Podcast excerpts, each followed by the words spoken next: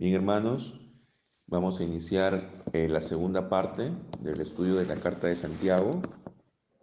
Como les indiqué el martes pasado, en la primera parte iba a ser un comentario general, panorámico de la carta, en el cual hicimos hincapié en el contenido altamente práctico de esta carta, ¿no? Y cómo encaja dentro del canon bíblico porque es importante tener este tipo de documentos que hagan un contrapeso a libros que son más doctrinales. La revelación bíblica es un todo y cada parte es importante. Toda la escritura ha sido inspirada por Dios y es útil para exhortar, para instruir, para corregir y para redarguir, para amonestar. ¿no? Entonces, es importante esta carta de Santiago para todos. Bien, ahora vamos a, hablar un poco, un poquito más en detalle de la carta en sí. Vamos a mencionar quién fue su autor. Su autor fue Santiago, pero ¿cuál Santiago? Se mencionan tres Santiagos en las Escrituras. Hay dos apóstoles, dos discípulos del Señor que son Santiago. Uno es Santiago, el hermano mayor de Juan, hijo de Zebedeo. Y el otro es Santiago, el hijo de Alfeo. Entonces hay dos Santiagos o Jacobos que aparecen en la lista de los doce. Entonces, hay que entender de que Santiago ya es un nombre latinizado. El nombre original es Jacobo, que viene del griego Jacobos, que a su vez se deriva del hebreo Jacob. Entonces, decir Jacobo o decir Santiago viene a ser lo mismo, sino que Jacobo es el nombre en griego y Santiago ya es el nombre, digamos, en latín. Ahora, ¿cuál de Y aparte de estos dos Jacobos o Santiagos, hay otro Santiago que es nombrado en primer lugar entre los hermanos de Jesús. Eso está, por ejemplo, en Marcos 6.3 y no es un miembro de los doce discípulos. Entonces, ¿cuál de estos tres Jacobos o Santiagos son los que escribieron la carta? Todo apunta a que fue este último, Santiago, el hermano del Señor. No fueron los dos eh, discípulos o apóstoles, sino fue este último hermano del Señor. Ahora, ¿cómo podemos interpretar el término hermano del Señor? Bueno, hay tres formas. La primera es que era hermano de padre y madre de Jesús, ¿no? Estamos hablando hermano de José y de María. Por supuesto, ya sabemos de que Jesús realmente no era hijo de José, pero humanamente era hijo de José y María, ¿no? Ante la sociedad. Entonces, la interpretación más simple, digamos, es que este hombre, Santiago, junto con José y Judas, que son otros dos mencionados, son hijos de José y María. Otra interpretación es que son primos, porque la palabra hermanos a veces también abarcaba a otros parientes. Esa es la interpretación, por ejemplo, que comúnmente se da en la Iglesia Católica Romana. Y hay otra interpretación en la cual se indica de que estos hermanos de Jesús eran hijos solamente de José, mas no de María. Eran hijos de un matrimonio previo de José. Y que José, cuando se compromete con María, era viudo. Hay un evangelio apócrifo que se llama el Proto-Evangelio de Santiago, donde menciona esto. Ahora, no podemos decir que esto sea cierto porque ese relato no ha sido considerado inspirado por Dios, de acuerdo a lo que la iglesia dictaminó. Entonces, no podemos decir a ciencia cierta si, si esa historia es correcta o no. Pero las iglesias orientales, las iglesias ortodoxas de Oriente, están de acuerdo con que esa es la interpretación más correcta, ¿no? De que estos hermanos son hermanos, son hijos de José de un primer matrimonio. Ahora, este Santiago fue importante porque Jesús resucitado se le aparece. Y esto lo dice 1 Corintios 15, 7. 1 Corintios 15, 7 menciona lo siguiente. Luego se apareció a Santiago y luego a todos los apóstoles. Entonces, allí hace una diferencia entre Santiago y los apóstoles, lo cual da a entender que Santiago es otro y no los, uno de los dos Santiagos que forman parte de los doce. Este Santiago fue el líder de la iglesia de Jerusalén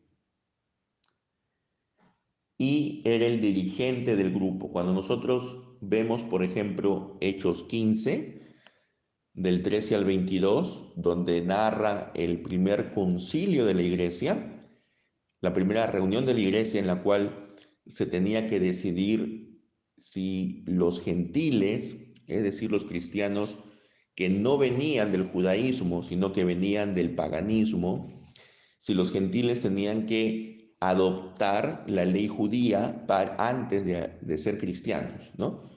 Ese fue el tema de discusión. Y se llegó a la conclusión que no. Pero solamente se les pidió que respeten cuatro cosas para evitar ¿no? problemas de comunión con los cristianos que venían del judaísmo. Entonces, ahí se ve que Santiago tiene un rol importante, un rol dirigente. Y según el historiador Flavio Josefo, este Santiago murió lapidado a comienzos de los años 60 por instigación del sumo sacerdote judío Anás II. Este sumo sacerdote judío aprovechó de que el gobernador romano eh, se había retirado, el gobernador se llamaba Pocio Festo, él se había retirado de, de Judea y él tramó una acusación contra Santiago y al final él muere como mártir. Bien, entonces este es el Santiago que escribe esta carta. También dijimos en la semana pasada de que esta carta es probablemente el escrito más antiguo del Nuevo Testamento. Es decir, se puede haber escrito antes del año 50, que es donde se presume fue la primera carta del apóstol Pablo. Ahora, este Santiago es un cristiano de origen judío, conservador, fiel a la ley aún, pero solamente en cuanto a los judíos. Es decir, él acepta que los gentiles no tenían por qué circuncidarse y tampoco guardar la ley de Moisés. Ahora, como dijimos también el martes pasado, algunos pensaban que esta carta básicamente era una carta judía, pero hay varias razones por las que esto es mentira. Una de ellas es de que en el versículo 1 dice que Santiago es siervo de Dios y del Señor Jesucristo. Por supuesto que si fuera una carta judía no diría eso. Y en la parte final de la carta hay una referencia a la venida gloriosa de Jesucristo, algo que tampoco los judíos estarían de acuerdo. Pero sí podemos decir que los destinatarios de la carta son cristianos que están fuertemente identificados con el judaísmo. Ahora vamos ya al análisis de los capítulos. En el capítulo 1 utiliza varias figuras literarias y esto nos hace recordar a los libros sapienciales, a los libros de sabiduría del Antiguo Testamento. El libro que tenemos en nuestro canon eh, protestante es el libro de los Proverbios, pero también habían otros dos libros importantes, que son el libro de Eclesiástico y el libro de Sabiduría. Esos dos libros no lo tenemos nosotros en nuestras Biblias, pero sí están en las Biblias católicas. Entonces, estos libros son un buen testimonio de la moralidad que se esperaba de los judíos en su vida personal, familiar y laboral. Entonces, estas metáforas de las olas del mar, del sol que seca el heno y de la persona que se mira al espejo y que aparecen en el capítulo 1 son sacadas de, este, de estos libros sapienciales. Pero esto está combinado con la enseñanza de Jesús que nosotros, por ejemplo, vemos en el Sermón de la Montaña.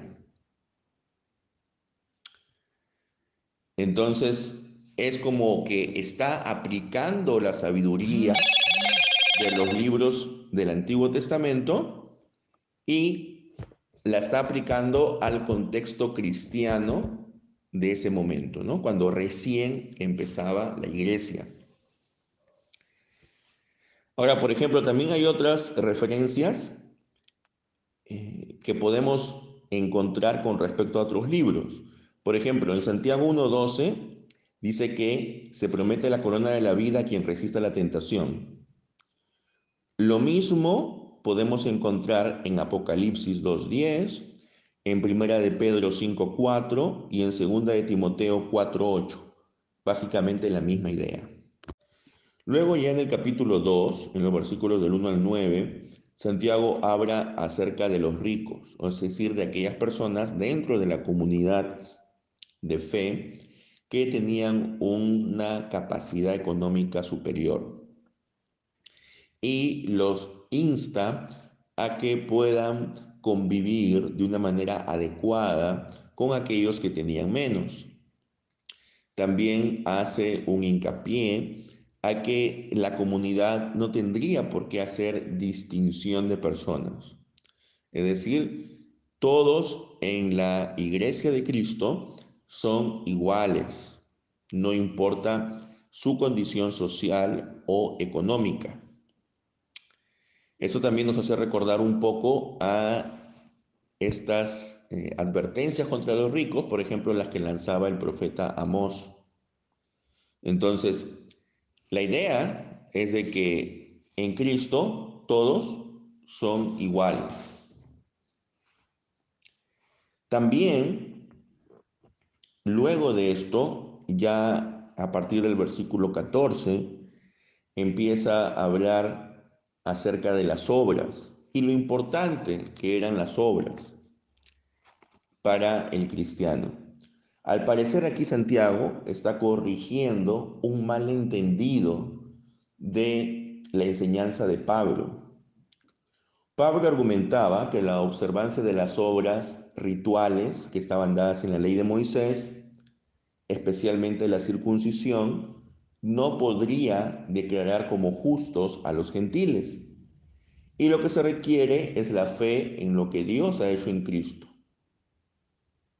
Ahora, el autor de Santiago ya está pensando en personas que son cristianas, que han confesado a Cristo, pero que no viven conforme a esa confesión e insiste que sus obras deben coincidir con su fe. Y cuando aquí está hablando de obras, no se refiere a los rituales que están en la ley de Moisés, sino se refiere a la conducta que refleja el amor, el amor cristiano, el compañerismo, la falta de distinciones, etc. ¿no? Entonces,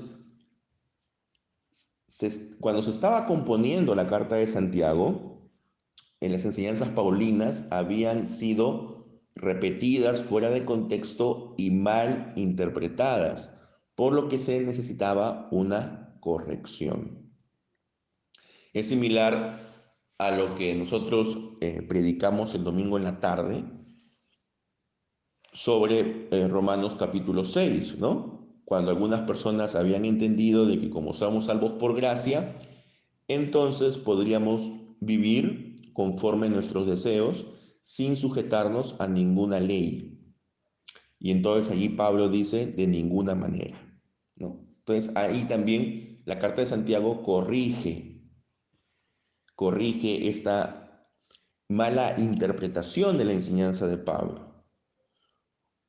Entonces, por ejemplo, ¿no? Eh, lo que dice Gálatas 2.16, lo que dice Romanos 3.18, es probable que había sido mal interpretado por la primera comunidad cristiana. Y Santiago justamente está corrigiendo eso. O está transmitiendo eh, esta corrección a comunidades que estaban en peligro de ser corrompidas. Luego en el capítulo 3, eh, Santiago habla acerca de cómo debemos dominar nuestra lengua, es decir, nuestro hablar. Y específicamente se refiere a los maestros. Al parecer había un grupo de hermanos que habían sido designados como maestros en la comunidad.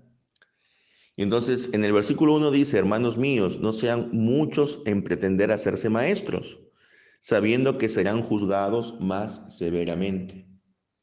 Es decir, el daño que puede hacer una lengua desatada es grande, pero particularmente si esa lengua es de un maestro.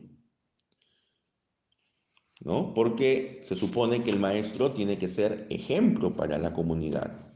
Y aparte las palabras de un maestro van a ser más escuchadas y más respetadas.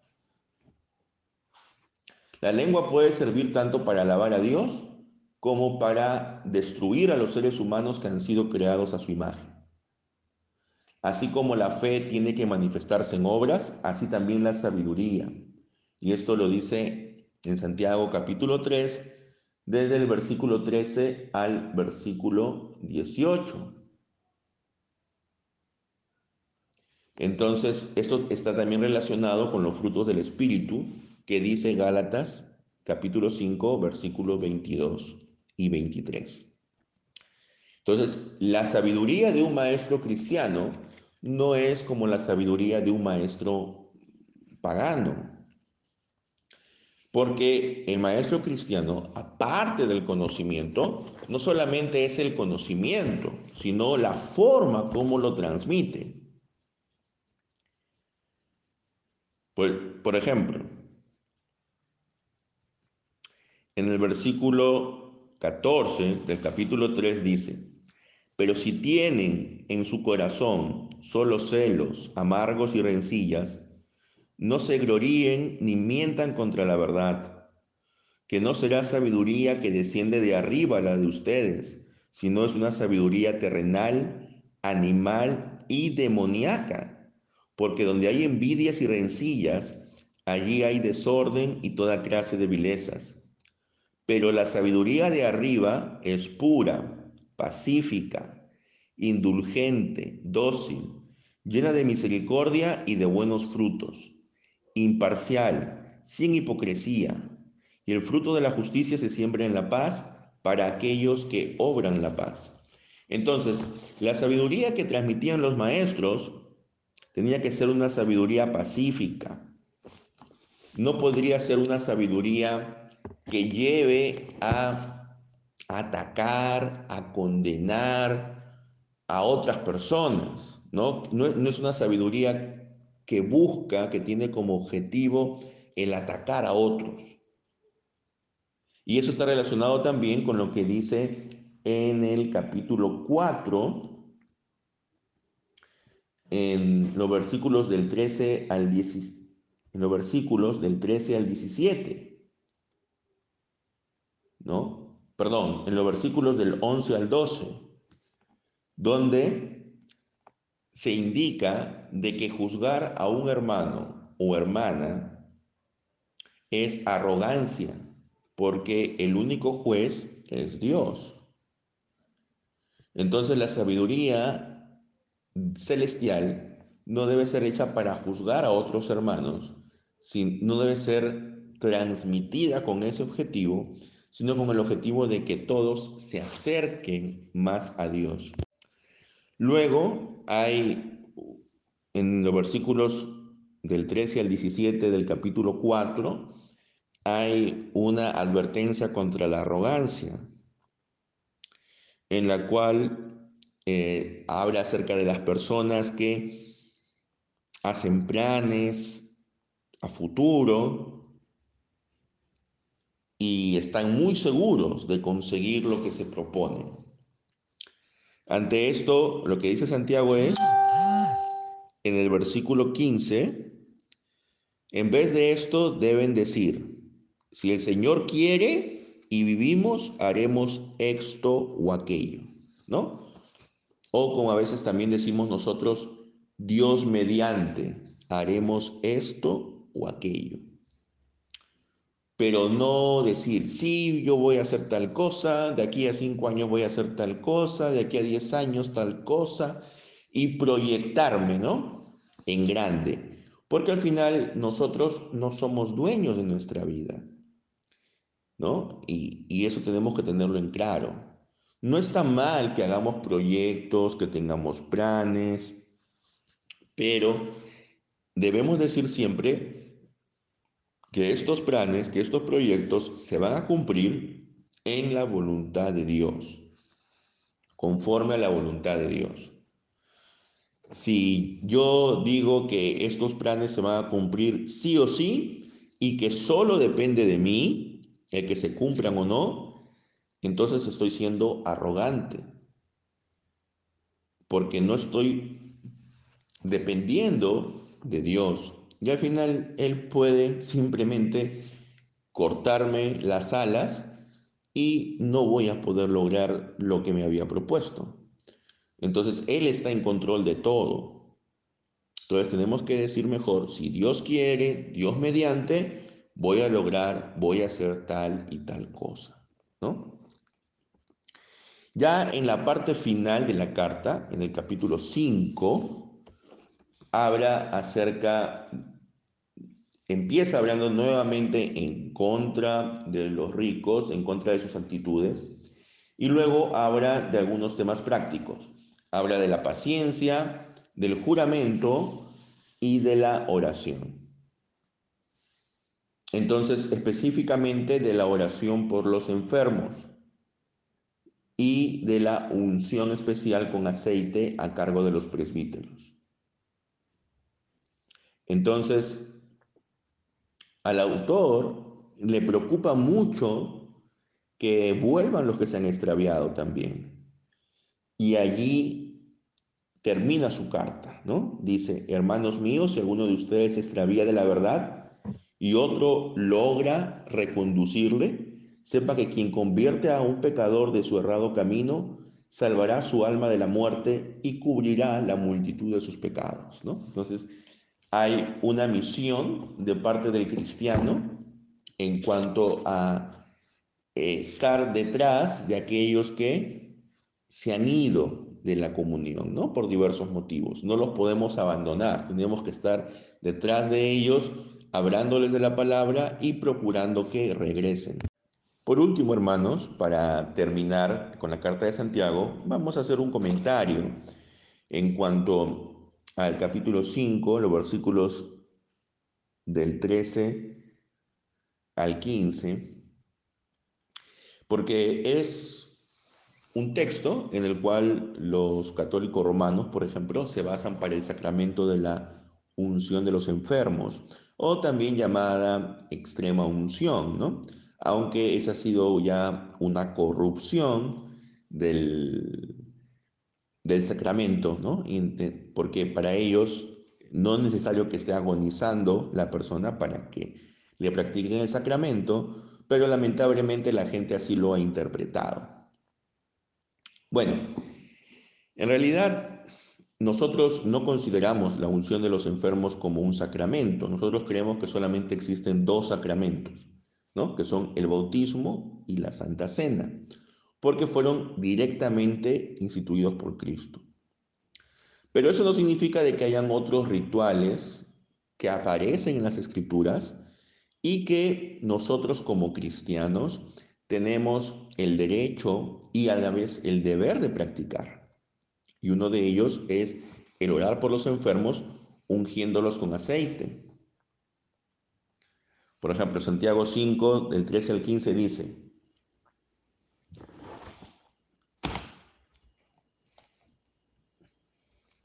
¿está afligido alguno entre ustedes? Ore. Esto está en el, desde el 12. ¿Está afligido alguno entre ustedes? Ore. ¿Está de buen ánimo? cante salmos. ¿Alguno entre ustedes enferma? Haga llamar a los presbíteros de la iglesia y oren sobre él, ungiéndole con aceite en el nombre del Señor. Y la oración de fe salvará al enfermo, y el Señor le hará levantarse, y los pecados que hubiera cometido le serán perdonados. Aquí hay una identificación también entre la enfermedad física y los pecados. Y no es que no es que los pecados produzcan una enfermedad. Eh, a veces también esto se ha malinterpretado, ¿no? Como que la persona, el cristiano que está enfermo, ah, seguro es porque tiene algún pecado oculto, que no lo ha confesado, y por eso está enfermo. No, eh, eh, esta es una interpretación también errónea. Lo que sí es cierto es que nosotros eh, como seres humanos somos una unidad, somos cuerpo, mente y espíritu. Y lo que pasa en nuestra mente y en nuestro espíritu afecta a nuestro cuerpo. Entonces, si tú eres un cristiano, pero eres consciente que no estás actuando correctamente, que no estás viviendo conforme a la palabra de Dios, entonces eso, si realmente eres un cristiano y, tienes conciencia de eso, entonces eso de alguna forma sí va a afectar también tu cuerpo. Entonces, por eso es de que la persona no solamente necesita que oren por su salud física, sino también que oren por su salud espiritual. Y que la sanación sea completa, tanto física como espiritual. Porque el ser humano es una unidad. Ahora, la unción con aceite en el nombre del Señor era algo que ya venía desde el Antiguo Testamento. El aceite de oliva era usado medicinalmente en la antigüedad. Por ejemplo, Levítico 14, del 10 al 32, otorga a la unción con aceite un lugar en la confirmación de la curación de la lepra. Isaías 1.6 habla de las heridas que se alivian y suavizan con aceite. Jeremías 8.22 habla del poder curativo del bálsamo de Galaad. También en el mismo Evangelio, Marcos 6.13, señala que un aspecto misionero de los doce apóstoles a los que Jesús envía era ungir con aceite a muchos enfermos y sanarlos. Entonces, en toda la carta de Santiago hay ecos de las enseñanzas de Jesús.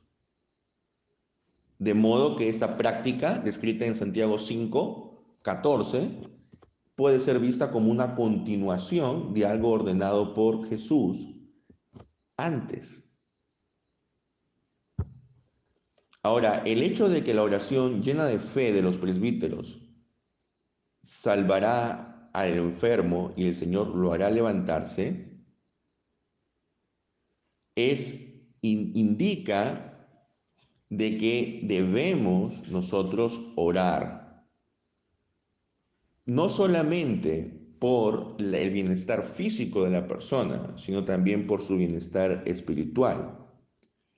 Ya el Antiguo Testamento animaba a visitar a los enfermos, Por ejemplo, Salmo 35, 13 y 14.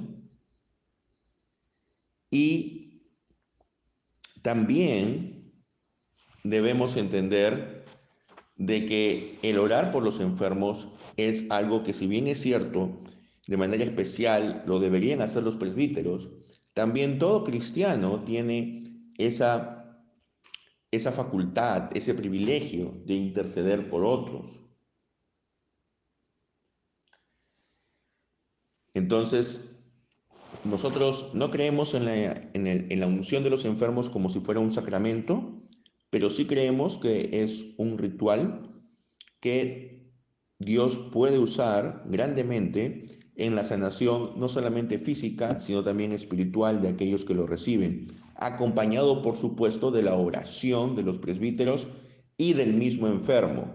O sea, no solamente es la unción, es la unción acompañada de la oración. Ambas cosas tienen que ir de la mano. Y hermanos, ustedes eh, tienen la, la, la obligación, en cierta forma, de que puedan hacer uso de este privilegio, ¿no? Entonces, cuando ya eh, podamos nuevamente reunirnos, si alguno de ustedes está enfermo, pues los presbíteros pueden hacer esta unción sobre ustedes.